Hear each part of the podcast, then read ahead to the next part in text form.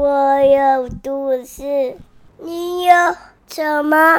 欢迎收听我有故事，你有酒吗？我是 Polly。我是阿迪，今天早上呢，就是小阿姨传了一个影片给我，是一款调酒。他们说这款调酒名字叫做“喝了女生晚上回你家睡”。嗯，不对，是喝了晚上女生睡你家。然后它的内容物呢，就是一罐金苹果，它就是所谓的苹果牛奶，然后加上一整罐的野格。野格它是三十五趴的，这算是基酒的一种吗？对啊，就是欧美的鹿茸酒，那喝起来很像沙士酒的味道了。威士忌 Coke。呃，不是，那有点像吗是不是？那不一样的东西，哦好不好？好，然后它这一罐是四十 ml，然后再加一些些的气泡水，就变成了这一杯。他他是那个大家知道 YouTube 牛排，就是现场调，然后喝，然后跟他老婆就说哇爆干好喝，嗯，那我觉得还好，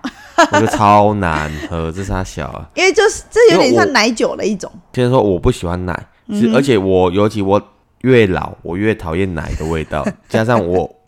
有儿子之后，我儿子会常吐奶，所以我很讨厌奶的味道。现在真的没办法接受，比如说连气死味，我也有时候没办法接受。嗯哼，对，因为奶味越重的东西，我真的越吃不下去，会会想到呕吐味，所以我就不喜欢。偏偏我又很爱喝然后奶类的对东，西然后那金苹果的味道有点重，反正就整个我不喜欢呐、还是气泡水应该多加一点，你要试试。我不用不用不用，我喝气泡水就好了。今天呢是大年初五，就是开工了的日子，对到处在放鞭炮，嗯，然后小孩今天也开学了，所以我们今天就度过了安然的一天，这样。嗯，那我今天想要跟大家分享的是，可能比较有点悲伤的感觉，因为我有在听另外一个 podcast 节目叫《疯女人聊天室》，然后他们这个礼拜的内容是在讲爱情诊疗室，然后他们会收集听众的故事去分享，然后跟如果听众有提问的话，他们会回答。然后他们有一则故事是在讲，就是一对恋人，然后其中一个就走了过世，然后他们怎么去调，他怎么调试这这个心情。然后他的问题是，请问三位主持人有想过，另外一半或者是你的至亲、你的挚爱走了，你们会怎么办吗？嗯，然后这个我倒是蛮有感触的，虽然说我对这个人没有到非常挚爱的感觉，可是毕竟是我的亲人，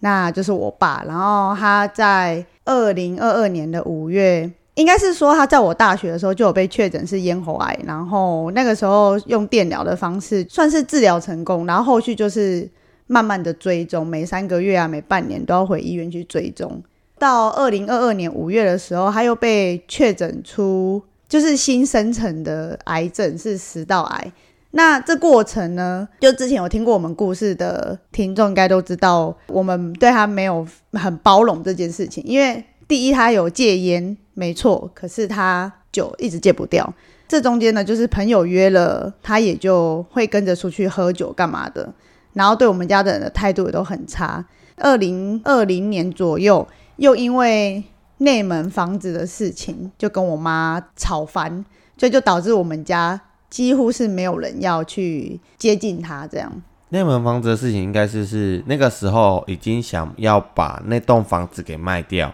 然后那个房客啊，他就说，哎。这种事情是男人在处理的，就是女人闭嘴，有点这种意味啊。因为名房子的名字是妈妈的名字，没错，但是他希望处理的人是爸爸，嗯，那爸爸要处理的时候，爸爸又是那种，哦，这种事情很烦的，你们要不要干脆不要卖算了啦，就不要这样弄了。因为毕竟那个租客也算是他朋友的朋友。对，所以他就觉得有点下饼住，对对他对对，他承受不下去。但是大姐又坚持觉得说，那个赔钱货留着，只是、就算它在涨，也太慢了，对，倒不如把它卖掉。我在市区买栋房子，又或者我拿来滚股股票，股票，嗯哼，要不然倒不如我给你一个月五千块啦，对对总之卖给我这种这种感觉，嗯。对对对对对，总之就是压着爸爸，就是要去处理掉对方就对了，甚至到最后他们是好像给两万块，请对方离开，哦，他有给钱，有给钱是有给钱，对。哎，你爸妈为了要处理房客离开，因为房客好像也不太愿意走，因为房租月也没到期，然后好像房客有对妈妈讲不敬的话，嗯哼，是吗？没有是对爸爸讲，嗯。然后爸爸就反过来骂妈妈说：“你为什么就是处理这件事情，处理到最后反而是别人来骂我，这样又不是我的主意之类的，意思大概是这样，哦，对。总之变成两老夫妻就是闹翻。闹翻，但这中间其实还是有很多小摩擦，啊，对对对这是压倒骆驼的最后一根稻草。对对对，因为之前其实我爸他就是很重家人，呃中家人我说的家人是他的家人，哦呃，就是他的姐姐妹妹，哦就是他的兄弟姐妹，我想说他很重家人，我看不出来啊。就是我的姑姑啦。嗯对，就是呃，我印象最深刻的，我妈一直抱怨的事情是，有一次我爸载着我姑姑跟我妈，我妈坐后座，啊，我姑姑坐副驾。然后因为我妈那段时间就是出了车祸，就有一段时间没工作，然后她不是跟我去澳洲嘛，然后又回来，然后工作都可能找的都短暂短暂的这样。然后我们家又是嗯比较没有那么干净的地方，就应该说就是家里比较乱，不是没没不干净，是比较乱，对对，就就是不爱整理，呃对，就跟东 Polly 的个性一样，不爱整理。然后东西比较多，对，因为就对，就是像现在桌子一样，那过年的时候已经整理干净了，现在又堆一堆东西一样。诶，一般都是你儿子的东西。对，好，所以那个时候在车上呢，我姑姑就是会一直就是酸言酸语，酸我妈说：“啊，你这大口点，啊，无咧垂头咯，啊，厝的嘛无爱经历，就之类的话。然后我妈就坐后座嘛，想说是长辈，因为姐姐嘛，所以她也不敢吭声，而且因为是婆家那边的哎、他们两个关系算什么？姑媳对不对？姑媳、对啊，一个姑姑嫂，姑媳啊哦，对，姑媳，哦 姑媳，姑媳。人家说姑媳养奸的姑媳，对，姑媳然后我爸呢，他也没有帮忙回话，就是没有帮你妈圆场，对对对。或是帮你妈讲个话，他就静静的听。哎，然后回到家，他们就是先把姑姑载回家嘛，嗯。然后在两老回到自己的家之后，我妈就爆炸了。你想要做多少无帮我讲话？恁姐啊，甲我讲干你，你无帮我讲话。姐，你无甲讲我是因为出车祸啊那那，反正他就可以一直狂骂我爸。对，就是说，哎，你姐刚刚在车上一直酸酸言酸语酸我，然后你一一句话也闷不吭声，对然后就随他这样子一直讲我妈妈是因为车祸，然后才在家休养，对啊，然后没有去工作，对对对对，对，这样子，然后他就是会去念爸爸说为什么没有替他讲话，没错，但是我觉得你爸这样子很很很母汤，没有做好家人与妻子中间的桥梁。对对对对，这个呢，阿迪就做得很好。因为 没有，因为你你爸有点拿人手手短啊，吃人嘴软。因为你爸在不管是坐牢，又或之前呢犯下一大堆里里扣扣里里，扣扣的问题的时候，家里家境不好，但是需要帮帮他赔钱的时候，是你姑姑拿钱出来的。哎，对他有帮忙一些，对，对，或者是就是嗯。没有出钱也有出力的概念呐、嗯，其实你前前后后他都会发生这样的事情，然后我妈就会跟我们抱怨，然后我那时候就想说，这种老公你还要之类的，可是因为那都过去了，然后后来二二年确诊食道癌之后，因为他跟我们家人关系很不好，他就直接跟医生确定他要动什么手术，然后他大概五月份吧，他就进手术室。之后呢，就在医院待了两个月，两个月还是三个月，然后前前后后还有进出加护病房。之后好转的时候，又转到一方病诶一一般病房，然后我们就要又请看护去看照他，这样就是状况反反复复，就是时好时坏，然后要不然就是哦客户回家，然后又又突然间又去医院，对然后去医院之后又发现问题状况好像直下，然后又要进入到加护病房对对做急救之类的。对。然后其实这他在确诊食道癌之前，他应该五六年前吧，他有一段时间也是都会去医院做检查，或者是他在家里觉得哎好像很不舒服，他就会自己打电话叫救护车。就之前医治咽喉癌的医院是成大医院，所以他基本上回诊都是回成大。可是因为我们家离高雄的义大医院比较近，救护车来了就会说哦，我们没办法送成大，因为我们毕竟是在高雄嘛，所以他就会往义大去。然后他就有一段时间，他就是在义大住院。然后因为他平常有喝酒的习惯，所以他住院了就没有办法喝酒嘛。然后因为他其实已经算是酒精中毒的人，他就会产生一种叫做戒断反应。那个戒断反应非常的可怕。我还记得有一次，我那个时候应该是住在台南的，然后我就有接到电话啊。那天我在家里，因为我就接到电话，然后是我爸打来的，半夜两三点哦。然后就打给我说。诶，帮我开门，我伫楼卡。然后我想说，你不是在义大吗？你怎么会说在楼下？然后我就说啊什么？然后他就把电话挂掉。然后过了差不多三十秒吧，我就听到我妈的手机铃声噔噔噔噔就响了。我妈接起来，她说啊，你讲啥？然后电话挂掉，然后就跑上来楼上把我叫醒，说你要不要去医院看你爸一下？他好像怪怪的。他刚跟我说他在我们家的处位顶，呃，就是顶楼这样。我想说。天呐！现在半夜两三点，我一个人开车去义大，大家可以 Google 一下义大医院，它是在一个非常荒郊野外的地方。然后从我们家过去也都是要走山路。那天我刚好我妹也在，我就跟我妹说：“不然你陪我去好。”我一个人真的是不敢开山路。那时候我妹还不会开车，所以我就开车载着她。然后去外面之后，我就先到病房，然后就看到我爸在睡觉。我说：“诶，他在睡觉啊，那没事啊。”然后我就跟我妹说：“不然我们在旁边的休息区，就家属就休息区等一下好了。”然后我们那边坐着聊天的时候，我就看到我爸从他的病房的方向往电梯的方向去，我就跟我妹说：“你有看到他吗？他是爸爸吗？我们应该没有看错吧？”然后我们就赶快冲过去要追他，就发现他已经搭电梯到一楼了。然后我们两个就搭下一部电梯到一楼，然后到那住院大楼的一楼，就看到他往门口走，我们就赶快冲过去说：“爸爸，爸爸，你在这里干嘛啦？”这样，然后爸爸就说。我被卡，没有靠背，哎，好歪。我今天好像不是要讲这个，我就说你要干嘛？他说我要骑摩托车回家啊。然后我就看他手上拿着摩托车钥匙，我就跟我妹说，他手上怎么还会有钥匙？我们不是已经把钥匙收着，因为我们就是怕他会跑掉，所以我们就把可以离开的东西，我们连钱都只留一两百块给他而已。后来就一样，就把他带回病房，然后就跟那个时候的护理长讲这件事情。然后到了隔天早上，确认他的状况都没问题之后，我们才离开。然后那段时间，我们就查到底为什么会这样。后来才发现，哦，这就是所谓的戒断反应。他会不知道他现在在哪里，会一直想要做他当下想做的事情，不顾任何的后果啊，或者是有点产生幻觉或幻听这样子。对对对，然后就是因为太长时间没有喝到酒。嗯，就会变这样。因为其实我认识 Polly 之后，我们回到台湾，然后看到他爸的时候，没有一天看到他爸是清醒的，绝对浑身酒味，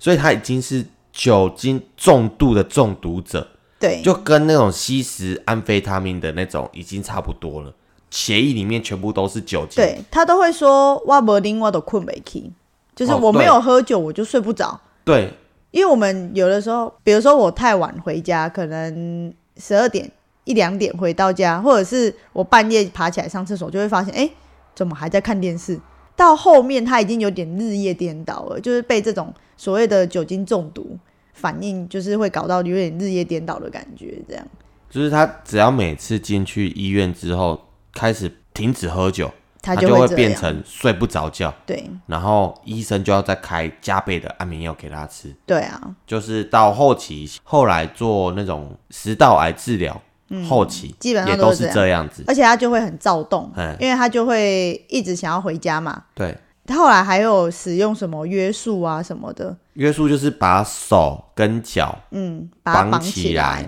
避免他去自残或者是伤害别人这样。对对，而且因为他就是后期也没有什么在运动，所以他的肌力就会比较没那么好。所以他如果突然间要站起来，要走去上厕所啦，或者是因为他的个性又是那种很着急的人，比如说远远的听到垃圾车声音，可能还很远，他就会。想要赶紧站起来去处理垃圾啊，或什么的，然后那个突然站起来就会有很容易软脚或什么，他就会跌倒。所以我妈很常在就是楼上房间就会听到嘣啊，我爸又跌倒了，这样，然后就会下去看他有没有需要送医啊或什么的。其实这段我觉得应该是要找小阿姨来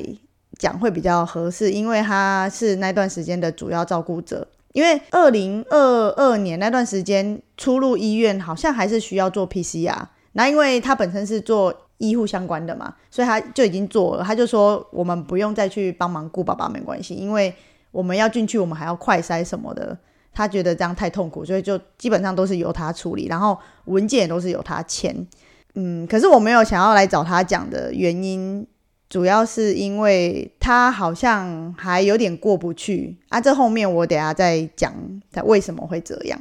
食道癌之后，他就有。有一段是进入加护病房，然后那一天我不知道晚上发生什么事。隔天下午，因为我是第二联络人，所以医医院就打给我说，啊，那您是女二女儿吗？我说对。他说，哦，我要跟你报告一下，说昨天晚上你爸爸有进去急救室做 CPR。然后我说，哦啊，后续还好吗？怎么会这样？他说，哦，你爸爸有就是心跳停止六分钟。对。然后我们后续就是做了气切处理，这样，所以就是再麻烦你们要来补文件。哎，还是我妹有去接受气切，这中间的过程顺序我有点忘记了。没有，她好像是因为我听你们那个时候跟我讲说，她是要插管，可是她之前有做过电疗，对，所以她的食道被收得很紧，就是有点电歪了。对，然后那个管子是已经换到最小、最小、最细的管子，还是插不进去。但是在插的过程呢，他好像心脏停止了。嗯，然后他们开始急救，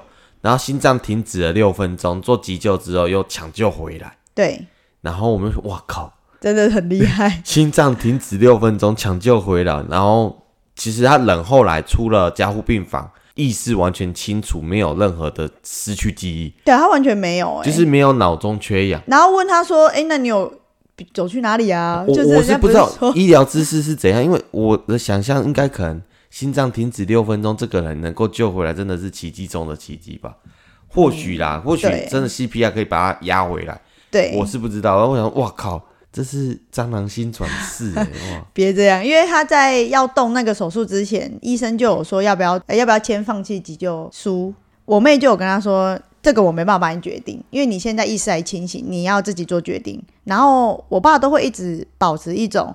医生。所做的决定都是好的决定。他说：“我可以复原，我就可以复原。”所以他那个时候是没有钱的。他就是，我觉得这边应该前面要先讲一个，就是因为那个时候他跟家里关系不好，他自己去医院做诊疗的时候确诊了他的食道癌，然后医生跟他说后续的治疗的时候，就直接跟他讲，接下来直接要做的治疗就是直接把他的食道切掉，然后把他的胃拉上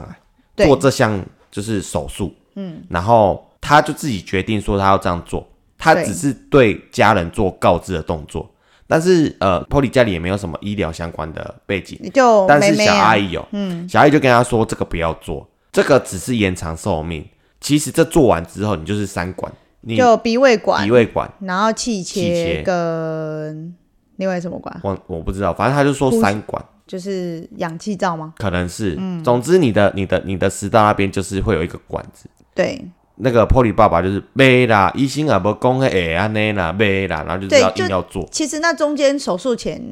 小阿姨都有试着要去跟爸爸沟通，可是因为小阿姨就是那种你态度不好，我也不想跟你多讲。对，然后我爸就是，而且我记得那个时候闹很大的还有一句话，就是他就说他要去做手术了，嗯，然后。他还呛家人说：“放心啦，我们不会，我不会让你们照顾我的啦。就是我不会麻烦到你们。对我不会麻烦到你们这样。但是事实上，他一坐下去之后，后面全程都是小阿姨在照顾他。对，不然就是如果小孩真的没办法，妈妈就会请假，对，要去医院顾他。妈妈那段时间请假，他们组长就说：‘哦，喜林，你你老公又怎么？’他就说：‘对啊，这样。’后续就是因为他没有办法自理，然后在家里我们也没有人可以照顾他，所以八月份的时候，小阿姨因为他在护理之家上班嘛，然后他就帮他申请了一个床位，那因为他又有他是员工，所以他就比较便宜的员工价就住进去他们护理之家，然后住进护理之家大概过了两个礼拜左右，我阿妈就是我爸爸的妈妈就过世了，这样过世之后。儿子嘛，就要去守丧啊，或什么的，然后就是想要看自己的妈妈这样，然后他就是会中间会有一些仪式，因为那个时候我确诊了，就是阿迪我跟翁来我们三个轮流确诊，所以这段过程我是完全没有参与，我只有参与到最后的告别式这样，反正就是告别式前两三天，我爸就是叫我妹去护理之家载他去那个阿妈的告别式会场。我妹以为他是请假出来的，他要回去帮他销假，还是要帮他就继续回护理之家的时候，我爸就说：“哦，没有啊，我是办离院呢，我不是请假。”这样，我妹说：“呃，好吧。”然后他就回去跟同事说：“不好意思，不好意思，我爸的离院手续他自己处理就好。”他自己本来不知道我爸是自己办离院的，这样。后来就是他就就在家，因为其实护理之家的费用有点高，我们有点负荷不了这个费用。小阿姨就去找了什么二长照二点零对长照二点零，其实不是不是我们应该说，其实不是负荷不了，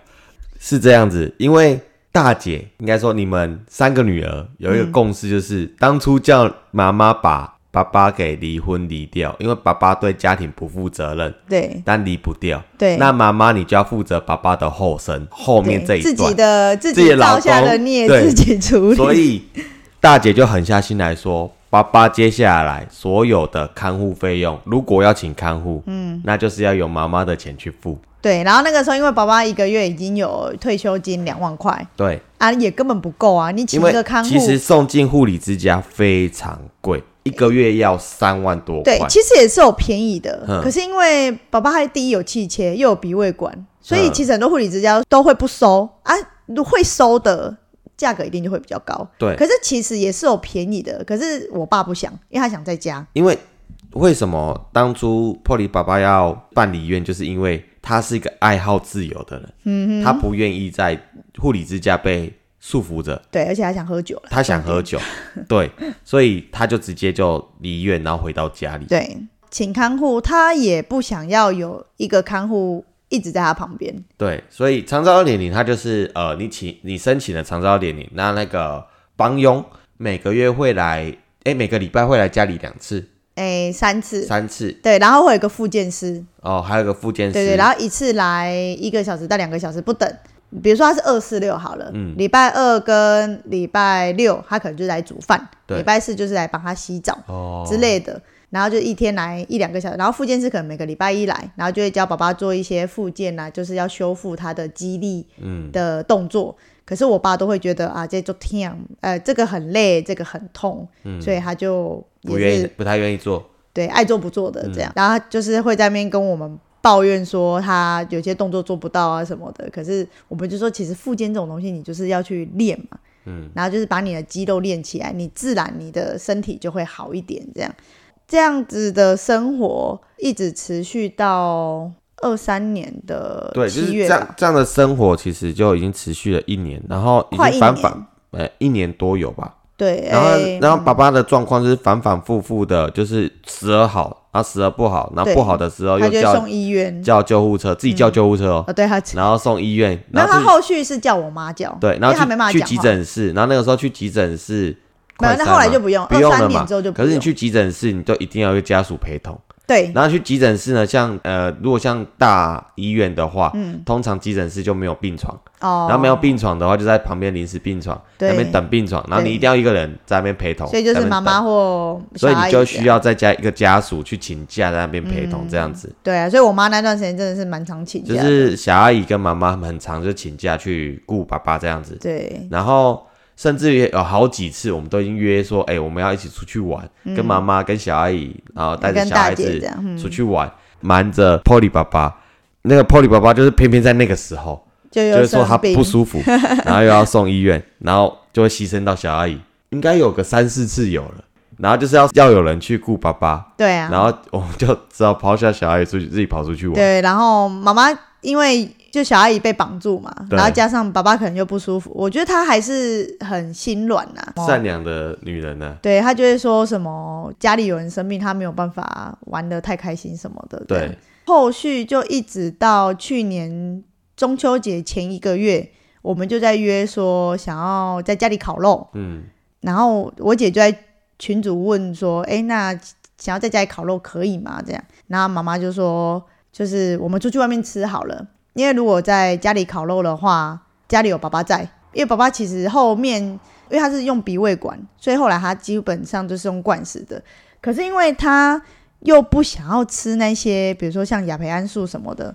他又会，因为我们本身是卖鱼肉的嘛，他又会叫我带一些鱼骨回去炖汤，可是他又喝不能喝，然后喝了太营养，他又会导致他的肠胃不舒服，然后就会拉肚子或什么的，就造成看护会更难去清理。可是他又很喜欢去，比如说自己炖牛骨汤啊，或者是自己叫朋友买牛肉汤回来给他喝。哎、大家可能因为我也不知道鼻胃管是什么，然后我是看到你爸，我才知道什么什么是鼻胃管。嗯，它就是呃，我们的嘴巴已经不能吃了，它食道已经切掉了，呃，然后所以他就直接通一个管子，从鼻子，然后直接通到胃，对啊，然后你吃东西的时候，它有一个类似呃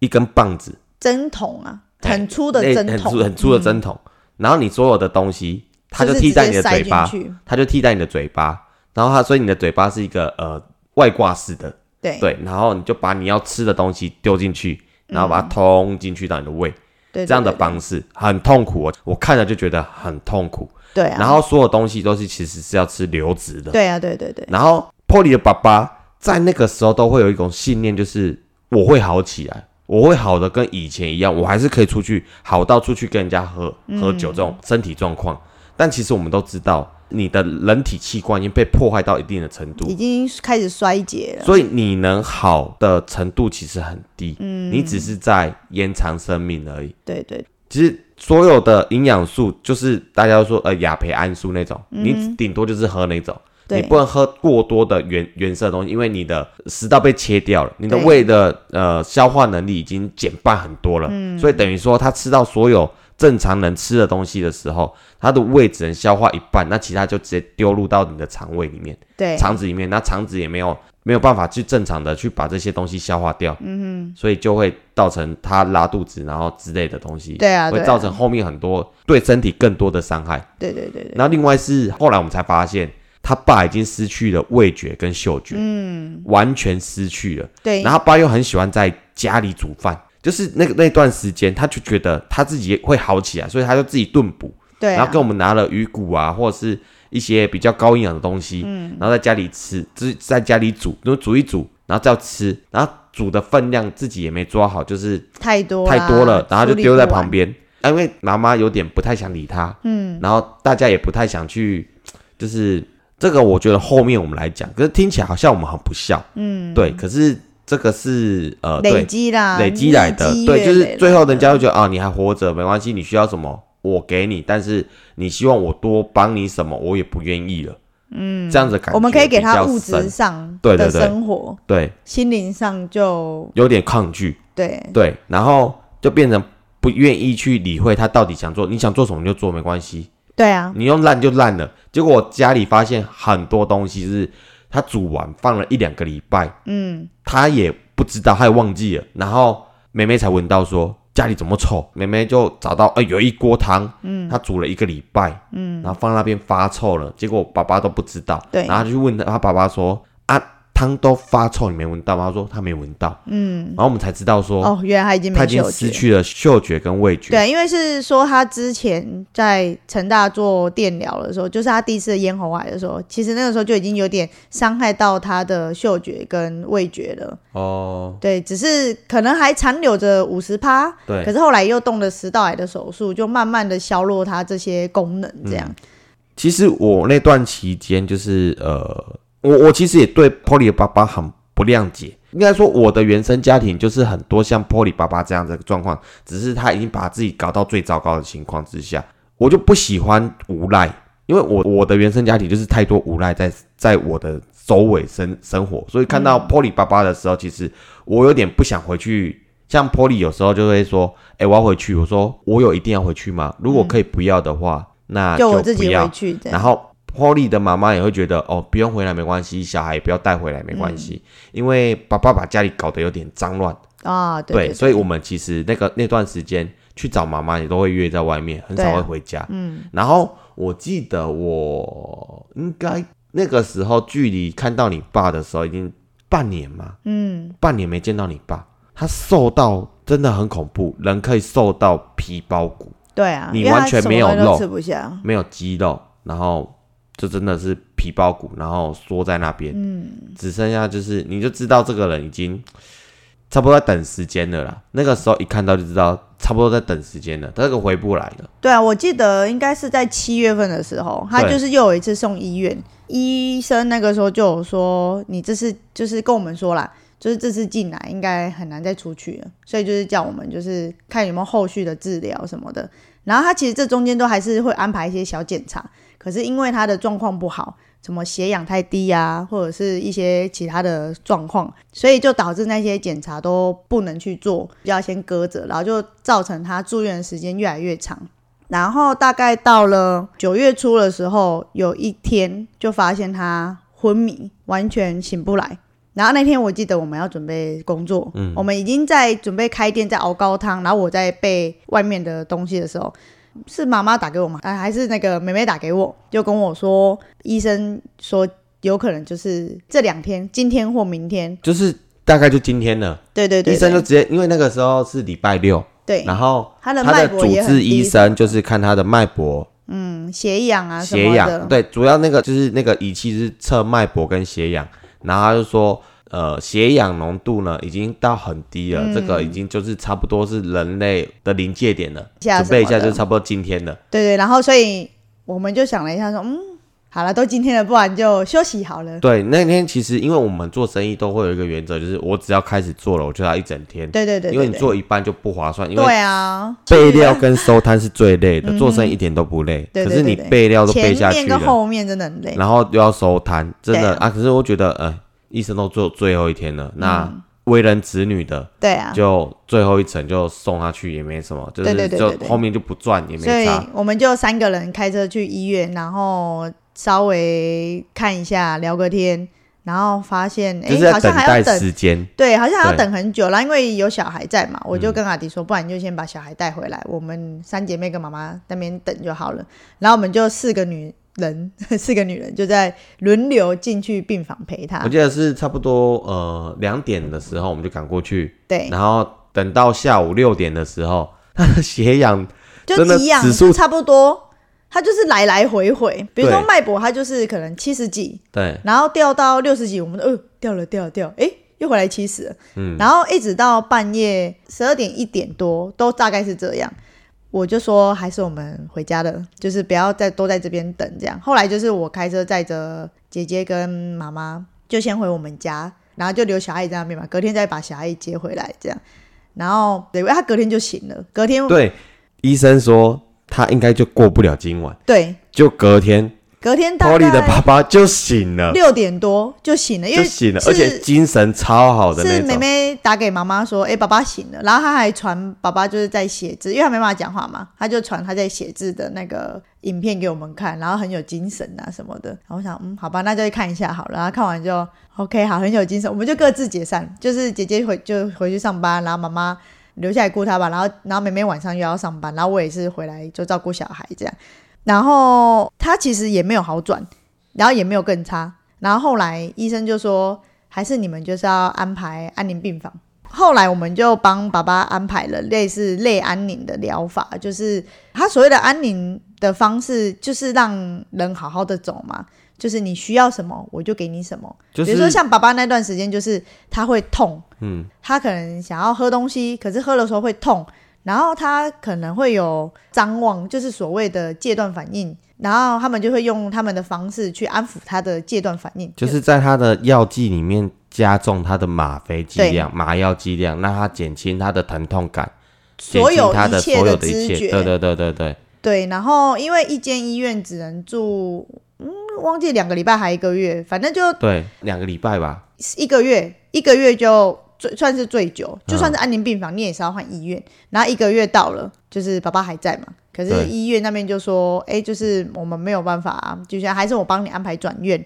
后来我们就转到了台南的龙总医院。我们那时候就还会在那边开玩笑说，爸爸会不会就这样转来转去，转来转去，然后就成为那个安宁病房里面的班长。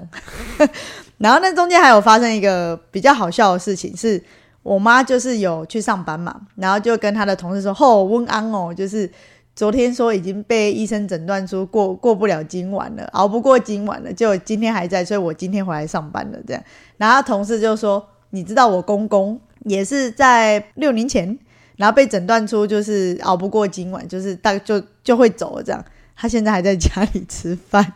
六年前，有的时候就是说不准呐、可是后来就是到了。”台南龙总之后，他的状况，因为可能他们医院跟医院中间交接的没有非常顺利，所以他们一开始给他的吗啡量根本不够，就是完全不到成大的一半，所以造成我爸的状况就是非常的不好，他感觉就是很痛苦。但因为其实他到龙总，我就蛮常去看他，因为可能会帮他们送卫生纸啊，然后拖鞋、里里扣扣的东西，所以我有去看他两三次，我就在想说，他这个反应是对的吗？啊，因为那个时候转院的时候，小阿姨陪在旁边，是后续第一次去看的人是我，我就跟小阿姨跟我妈说，爸爸这个反应是对的嘛？他们后来就有去看，就发现那个吗啡量根本就不对，所以后来就有加重，它就有稍微好一点。然后后来就是刚刚有提到我们就是要吃烤肉嘛，中秋节要烤肉。我们因为妈妈不想在家里，我说好吧，那我们就订了外面的餐厅。吃完餐厅之后的那一天晚上是当天吗？对，当天晚上，当天晚上凌晨呃半夜差不多两三点哦，然后我就接到小爱打电话跟我说，就是爸爸走了这样。嗯哼，你有想哭啊？一点点。为什么？嗯，你接到你爸走了。我我看你也没有觉得很难过啊，就听到他走了。应该说他身体走下坡，他做完手术到他人生终止这段期间拖了很久，而且拖的大家都很心累。嗯，所以在他要走的时候，其实大家都是有一种松口气的感觉，反倒没有特别的难过。可是可能你现在回想起来，会觉得有一种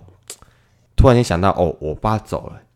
我不知道啊。那你为什么会突然间觉得悲从中来？嗯，因为最近是过年嘛，就是每年都会包红包给长辈。然后去年因为他就刚好他生病，然后就觉得就是你的身体自己搞成这样，然后就是在拖累家里。我那时候其实有想要包红包给他的，可是因为我们生活也没有很好过，所以我那时候只有包给妈妈六千。然后给爸爸的两千，我就算是故意忘记带吧，还是根本就没有包。所以那时候大家领完红包，很开心的，就是吃完饭，然后我们要走的时候，爸爸就跟我说：“啊，我的红包里。”其实我现在都一直很后悔没有给他红包，因为我就跟他说：“你好好养病，明年我再给你。”对啊，就是过年我才想到这件事情。所以你在最近有想到说，哦，你去年本来要包给你爸爸的红包，然后你有点故意不包给他，然后觉得是你现在对他的遗憾，是这样？对啊。可是，可是，可是，可是，我们那时候没钱啊。不是，不是，不是没钱。为什么我们会故意？你明明也准备了两千块要给他，而不包给他的原因，是因为其实之前呢，我们有讲到，在前几集有讲到说，Polly 的妈妈为了 Polly 的爸爸。最后要拉高退休金的时候，搞得很辛苦很累，然后最后真的穿过去了，然后从负值变成正值，所以每每个月本来要付出的，变成每个月都有收入的钱。这个时候呢，Polly 的爸爸跟妈妈呢，他们达成了协议，爸爸每个月就是有两万块的退休金，爸爸就要拿这两万块，是全额交给妈妈吗？一人一半，好，一人一半，一万块是爸爸的零用钱，一万块是爸爸的零用钱，一万块要交给妈妈。对，那而且这一万块爸爸的零用钱是他们两个人吃东西的钱，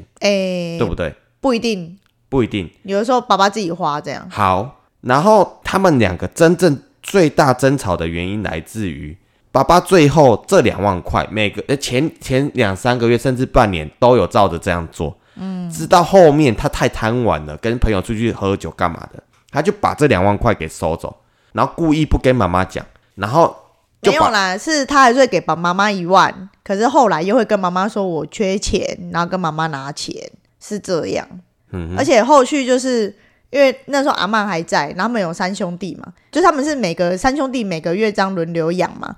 阿妈会轮流住三个兄弟的家，可是因为我们家太远了，阿妈根本就不想来，所以。爸爸就会把那个一万块，他原原本每个月给五千，然后到他的时候，他就会多给五千，变成一万块，然后看那个月住谁家，他就给谁，比如说给我阿伯或叔叔这样，然后那个五千、那个一万也都是我妈在出的，就等于说妈妈没有拿到爸爸的退休金该分的钱，然后还帮他付了 他应该给他妈的孝亲费，没错，然后到最后他们就北送了，闹翻，闹翻了，就是。我帮你缴了退退休金，然后你现在开始领退休金的时候，应该一半是给我的，而且这这一半不是我全拿，而是我要付家里家用的钱，嗯，就他也不给，就算了。你要给你妈的退休金，你也不拿，然后还还来找老婆拿，然后老婆还给你，然后没给你还要被你骂，哦，对啊，念，对啊，会被，然后最后两个人就翻脸了。本来感情都很好的，然后为什么那年我们不想给爸爸的原因，就是因为。我们觉得你爸太无赖，嗯，所以才没有给他。要不然，我觉得给他又怎么样？然后我们最后不是没有给他，我们给妈妈六千，要给爸爸两千，所以把八千直接全部包给妈妈。我就跟我就跟他说，我已经都一起给妈妈了，对跟妈妈拿。所以没有不是没有给你，是包给了妈妈。如果说以数学伦理来讲的话，这样你是对的啦。你是帮你爸爸还了一部分的钱给妈妈而已，所以你不用太难过。我真心觉得不用太难过。可能呃，我比较冷血，其实我我蛮冷血，但是我也很感性。可是我又觉得每个人做任何一件事情，你的结果绝对跟你的你前面的因有很大的关系，这过程有很大的关系。不会有人突然间对你这么差，嗯，不会有人突然间对你就是背叛你、抛弃你、不理你，又或怎么样。绝对是因为你前面做了什么，才会得到这样的结果。所以你你刚刚难过，我刚好吓到，但是我觉得你不用太自责。我我要跟你说的是，不用太自责。其实你没有对不起你爸，难过是感性来的，我觉得没关系。可是不要太自责，不用把这件事情一直挂在心上。好啦，算了，直接讲办葬礼好了，这比较开心一点。那个告别式的会场是需要排队的，我们到那天之后才发现，哦，其实很满，然后可能还要再等个两三天，他的灵堂才会设置好。那这中间他的身体呢，他的人就要把它冰在冰箱里面。冰柜不是冰箱，冰柜。对不起，对，殡仪馆都会有个冰柜，安置临时停放处，好不好？对对对，然后他要被冰进去的时候，然后我跟我妹就是对看了一眼，然后出来我就说：“你有没有个感觉？感觉好像他随时又会醒来，因为他这中间就是这样。他这一年之间就是这样子，昏迷了又醒来，然后被判定即将走的时候又醒来。对对对对对，然后对，所以他们可能会心里觉得说，虽然说已经被认定走了、对登出了，对但感觉好像还会再付出一次对啊，那种感觉。小野就说，就我妹就跟我说，哎、对啊，我也有这个感觉，这样是诸葛亮是不是就？很恐怖哎、然后后来办好灵堂之后，他的那个也入关了嘛。然后入关的时候，就是藏仪社的人就会带领我们啦，就说什么哦，就现在时间留给你们三个女儿，然后你们有什么话想要跟爸爸讲的，赶快讲一讲。这样，我就看我姐跟我妹很认真的在讲，然后我就脑袋一片空白，因为我想说，你又不喜欢我，你又不爱我，我有什么话要跟你讲？我我的我其实一直到现在都是这样觉得，可是我就有说，就是你就好好的走，这样，反正你现在已经不会痛。后来就是他就开始两根嘛，家属就要跟着念嘛，然后因为他就是两根这种东西，他都是念全台语的。然后我姐她就是那种，就是其实你这种东西，你就家属你就傻傻跟着念，就是一个过程，你过了就过了。然后他就很想要知道这个个台语是什么意思。大姐她是一个呃知识分子，我不懂的我就要问到懂。比如说人家会问说，呃呃，我我也不知道经文会写什么，总之是台语，然后他就问他说啊，这个台语是什么意思？不是，他会停下来，他会停下来，然后我就说，我说你干嘛？他说我在想那什么意思。我说你就念就好，然后就导致那个道士又要再跟我们念一次。然后他就是有一段，他就在讲说，你就是现在要跟着菩萨去修行，然后逍遥自在做你的人生。然后我们三姐妹就对看笑了一下，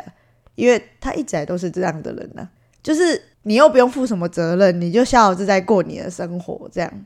然后一直到办了这整个过程，我才知道一件，嗯，我对他们所谓的功德圆满的一件事，就是我结婚了，我也有小孩了。因为他们就有说，假设今天我爸走的时候，或者是我的我们的爸妈走的时候，我们是没有下一代，我们可能结婚了，可是我们没有下一代。比如说爸爸走了，妈妈是配偶，配偶就要去张罗这一切的事情。然后像因为我已经有小孩了嘛，就等于他们有后了，他们功德圆满了，就是他们把下一代培育出又下一代，所以呢，基本上我妈就是不用出席，就有什么事情都是我们三姐妹自己处理这样。就在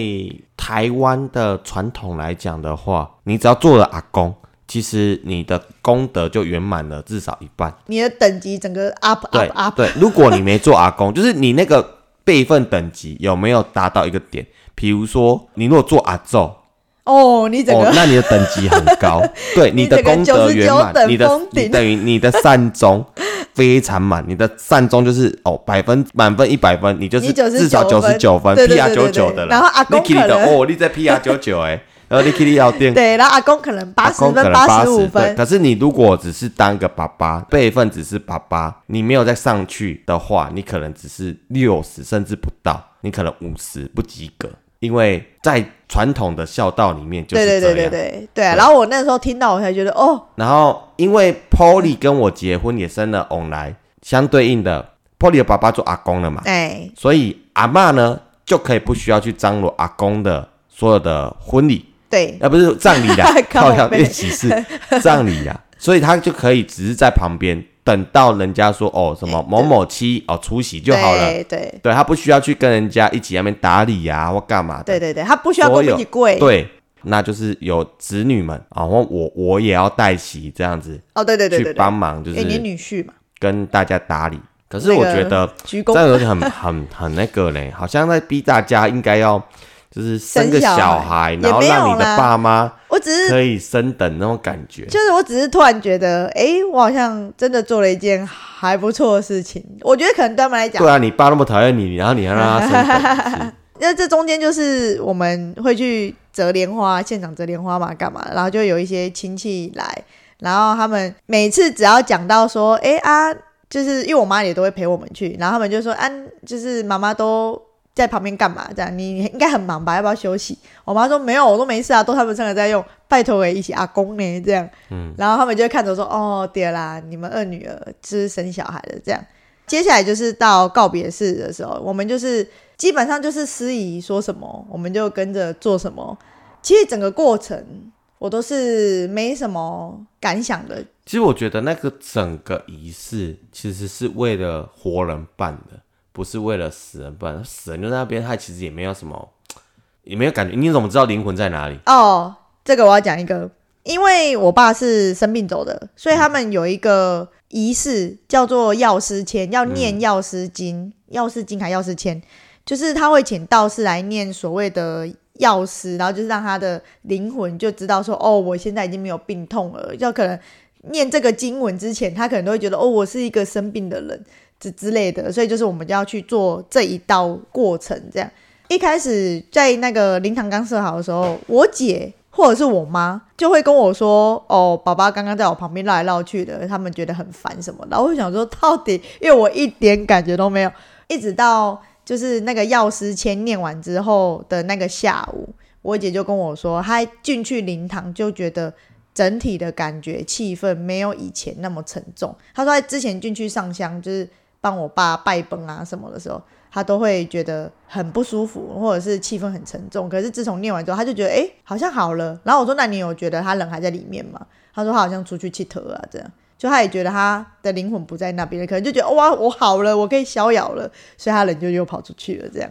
然后告别式那一天，他们就是先从长辈开始，啊没有长辈，那就是他们的兄弟姐妹，然后再是我妈妈的兄弟姐妹，然后再就是他的朋友，然后其中有一个朋友呢，也是我们结婚的时候帮我们办的的阿姨。然后我有说过，我们会买在内门的房子，也是因为那个阿姨的关系。其实主要是认识叔叔啊，叔叔是我爸爸当兵时候的好朋友嘛。然后那个叔叔也是有个故事，就是他很年轻，实体几岁我忘记，可是大概是在我国中的时候，他就罹患口腔癌。他其实是可以去做医治的，可是他都一直拖着，然后就是使用民间疗法。那他为什么一直拖着呢？因为他本身是中破塞嘛，他是厨师，他就有听人家说，如果去做了化疗或是电疗，就会导致他的味觉会被改变。他就觉得我是厨师，我就是靠这个吃饭的，我怎么可以让我的味觉被改变？所以他就一直拖着，拖拖拖拖到真的整个人神志不清了，送去医院的时候是直接送安宁病房，他完全没有做医治，因为医生说这个医也医不好，所以他就直接送安宁病房就走了。所以他很年轻，就大概我国中的时候他就走了。过没几年就换我爸得咽喉癌嘛，然后其实阿姨都有一直陪伴这个过程，然后一直到现在的食道癌。然后我们看到他上来上香鞠躬的时候，就觉得哦，我们三姐妹都哭到不行。我不知道阿姨的心里在想什么，她可能会觉得啊，又一个好朋友走了。对，这都我们脑补诶，就是会不会在心里跟叔叔讲说，诶，你的朋友要上去跟你作伴，因为那个时候就是就是叔叔走之后没多久，我阿嬷也走了。然后因为我不是说之前我看得到就是我感觉得到嘛。然后我妈就是带我去找一个老师，然后那老师就说：“哦，你女儿的天门没关好啊。”然后我还把她关好。然后之后那个阿姨也有去，那个老师就跟阿姨说：“就是你老公其实不应该那么早走，他应该是要活到七十几岁的。可是因为他自己自作孽，没有去顾好自己的身体，所以让他这么年轻就走了。那他会一直到他人间年纪的七十几岁，都会被关在一个地方，他是没办法投胎的。这样，所以我就在想说，哎，会不会他就觉得爸爸就这样上去陪他的那个好朋友这样？我们我们三个就突然悲从中来这样，因为我爸后来是选择，他是说树葬或海葬，他一开始就说他要树葬或海葬。那因为现在海葬呢，大家要注意，那个骨灰是不能乱撒的，基本上那个海葬是不可行，除非就是要到很远的什么东北角，它有特定的地点。那其实树葬也有，然后我们是把它安排在也是山上的某个墓园，这样示范墓园。我们到树葬的现场的时候，就看到那个。葬仪社的人拿出一包，他就说这是他的骨灰。他的骨灰是呃，他火化完之后会到一个纸袋里面啊？不是，对，他会到一个室。一个骨灰室里面去领他的骨灰，然后那个时候你们可能在忙骨头，骨头对骨头。然后那个时候我跟小阿姨进去，因为那地方我是麻瓜，我会觉得那地方有点恶心，嗯，就弥漫着很重的烧焦味啊，对，烧骨头的味道。然后他就拿了一盘骨头出来说：“来，这是你爸。”然后那我没有经过，你没有看到，你没有看到，那骨头真的烧到很脆了，但是他没有磨成粉。他说：“来，这是你爸爸。”这边没有交代，就是。帮我们办葬礼的这个叔叔呢，是爸爸的以前的好朋友，所以这个这个葬礼就交给他去张罗。然后那个时候，那个叔叔就带我们去领爸爸的骨头，然后他就先有跟我们介绍过，说：“ 哎，这个骨头你看，就拿出来，然后就是稍微剥一下，然后骨头其实已经烧到很脆很干了，但是还是有一些结块结块的。然后他就拿一些骨头。”比较黑的部分，然后拿给我们看，说这个就是吃太多药，嗯，然后变成这个样子。其实我在很久很久以前我就听过说，就是那些做葬仪社的人呐，嗯，他们对，因为他们处理过很多人的后事，对，所以就知道说很多人就是死后处理完之后，那个味道健康不健康，他们闻得出来。呃，我之前做美发助理的时候，有一个设计师，他的爸爸是塞工。然后那个时候我们很喜欢喝生活泡沫绿茶，然后很喜欢喝，每天都一瓶哦。他就跟我说卖啉这，我们爸老公以前哦出力过做这啊，两啉这吸出来弄出草，就是你对你的身体吸收太多，所谓的塑化剂。对，然后那个时候那个叔叔就是有点巴巴的那是骨头，说哎这个黑黑的地方就是吃太多那抗癌的药，又或者是吗啡药会导致你的骨头会吸收太多这种东西会变黑的，这样子。然后我们就领领到之后整盘，一拍始是整盘，嗯，然后人家会让你确认啊，这是你爸爸，这到底谁看得出来？不对，对，不对也不知道，对，谁看得出来？然后之后他就，呃，好确认了，好，让他能拿进去，拿进去他就把它捣成粉啊，哎，就嘎嘎嘎，然后就放在一个纸袋，然后就放在牛皮纸袋里面，来，这是你爸爸，他就是一袋，对，然后就是那个时候就是小孩就拿着，然后我们就就出发到墓园嘛，然后墓园它就有一个地方是树葬区。然后他就会帮你先用成一个洞，挖成一个圆圆柱形的洞，然后把把你爸爸倒进去，然后就是我们几个人在旁边看，然后那个时候就是很冲击，对，很冲击，因为一个人，嗯，然后到变成骨灰的时候，大概只剩不到三公斤，就是一一包骨头灰这样子，对，然后就把它埋起来，然后一人拨一一个土把它埋起来。哦，对对对，然后他就说那边就说呃，大概三个月后会翻土，这个土就会翻一翻，然后又换新的一批人就尘归尘，土归土，就会剩呃对，就让另外一批的人进来，就大概他们就会有邻居了。对啊，现在葬礼就大概就是这样，因为也已经不能土葬了嘛，因为没有那么多地啊。对，然后应该也是有吧？没有，除非你自己买地。对啊，对啊，对啊。啊，你那么多钱呢？有钱买地，那不想要拿去盖房子给活的人使用？那么多钱呢？又不是乡下地方嘛，又是谁？那企业家对不对？不可能，对。然后要不然就是呃，就是灵骨塔嘛，啊，你还要再买塔，还是一块小地嘛？对对对。所以我觉得看一看，我觉得树葬其实挺不错，就还不错啊。就是虽然活人很冲击，人就这样子来啊，就这样走嘛。对啊，啊，大概一个人生就是到这个时候就是完全就结束了嘛，差不多就这样。虽然说很冲击的，因为我们第一次碰到嘛。就是我们算是是第一次，而且是从头到尾呃第一次碰到，因为是至亲呐，所以就是因为之前都是阿嬷，国中是我外婆，然后再是前年的阿嬷这样，对，啊啊那那都个都碰到告别式而已。因为我们还是隔了一层，yeah, 然后哦，没有，你跟你我外婆走的时候，我也是哭的很惨。哦对，因为你跟你外婆感情那个时候很好，嗯，对啊，然后你跟你那个阿妈那个后来就没有对比比到较没那么好，所以以就是，而且他也当阿周啦，也功德圆满，嗯嗯他超圆满的，嗯，对，而且活到九十岁。嗯就是后来我们有时候会聊，啊，我因为我说小阿姨走不出去嘛，然后其中一个点是她一直在想说，她答应爸爸做气切这个决定到底是对还是错？呃，就是这句话我有听在心里，然后我就有跟妈妈说，你看爸爸做了食道癌的手术之后，然后同年的八月阿妈就走了。如果他那时候没有做气切，是不是爸爸就五月份的时候就就走了，就比阿妈还早走？他说对啊，我就把这件事跟小阿姨说，你其实也是帮他做一件功德了，就不是所什么所谓的白发人送黑发人，你就等于是另类的帮他延续他的哦生命，让对如果他去送，如果你他妈妈比你的长辈还要早走，这就多一个罪孽，不是你？就多了一个罪孽。那个对啊妈妈那个时候在讲，如果她那个时候比阿妈还早走，那她就多了一个罪孽。嗯，然后所以她的 PR 就会降的，可能变成六十，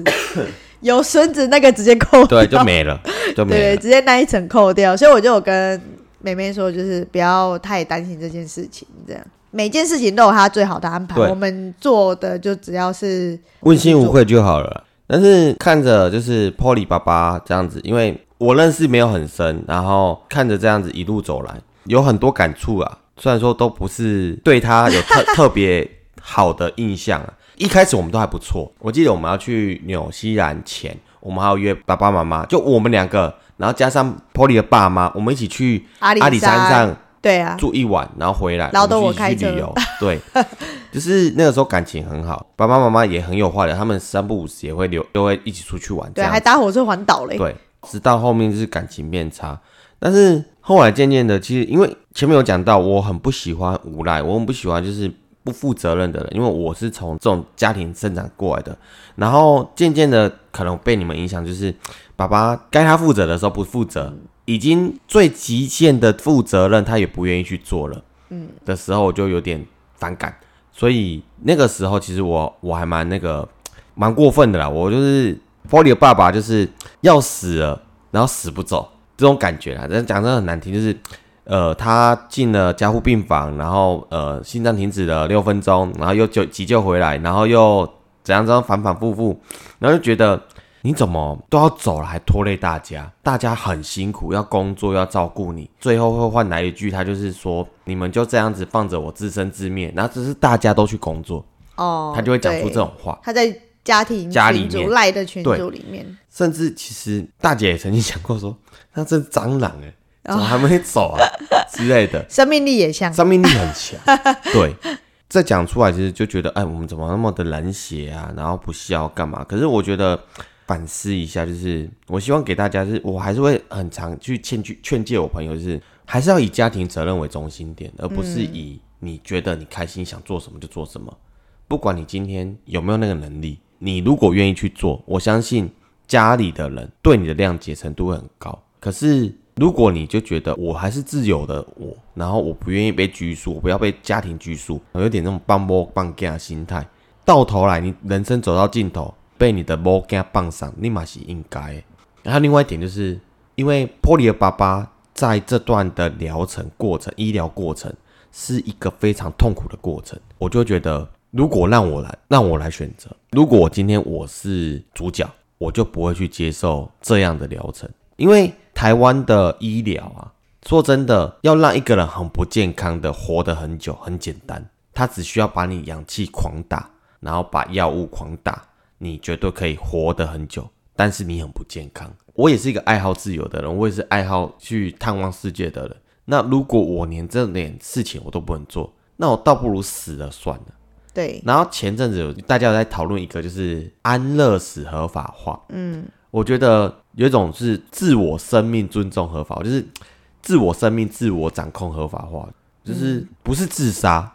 而是他可以决定他不要再接受这种痛苦。他的痛苦不是因为他觉得世界给他很痛苦，是病痛。因为医生呢、他不想在他的病历表里面多了一个死亡案例，所以他一定会跟你说有一种方法，就可以延续你的生命。他会说他可，他可以跟你说百分之百可以治疗，当然百分之百治疗啊，因为手术百分之百成功，不代表你可以完全的跟以前一样是健康的人，很常是这样子。所以，如果我们以后遇到了就是重大的一些医疗上的问题，一定要问清楚，这个百分之百治疗是我可以跟以前一样吗？还是只是说手术成功？不然就是大家现在赶快存钱去瑞士做安乐死的钱很贵呢，啊！对啊，就存啊，两百万呢，啊就存啊，总会被你存到的吧？你要开被除啊！啊，不然就把房子卖掉啊，对不对？所以这对结论吗？对啊，这这集比较哈扣一点。对，可是我觉得最后你爸可能给我们上了一课，我觉得他是一个很很典型的一个课纲吧，人生课纲，它是反向的人生课纲。如果你这么做，你会可能会得到的结果，顶多最好就这样子。所以你不用太自责，我觉得你们家都不用太自责，因为我觉得你们对他已经是仁至义尽了。嗯，对，叫大家好好爱惜自己的身边的人，对你的身边的人才会爱惜你。对他真的就是这个角色的人吼。是啊，因为他不爱惜你们呐、他爱的是他朋友啊，他爱的是酒啊，胜过于你们、揪啊。破了，酒婆啊，酒肉朋友胜过于你的家人呐、对啊，所以你们对他，你看哦，他走的这段期间，他的酒肉朋友有出现吗？跟他一起喝酒，喝到让他变成这样子的人，哦有啊，最后就是只是送他一程而已。对啊对啊有啊，对啊，那个叔叔有来。甚至于都不知道他在到底在整谁，才愿意走、欸，哦，对嘛？他最后是好像某一个他很很心心念念的一个，终于来看他，一个阿姨。他当天才走了。哦，对他当天下午来看完，然后那一天凌晨走的，我们都认为是他，不知道啦，对，因为没有人知道嘛，他到底在等什么？因为我们一直叫了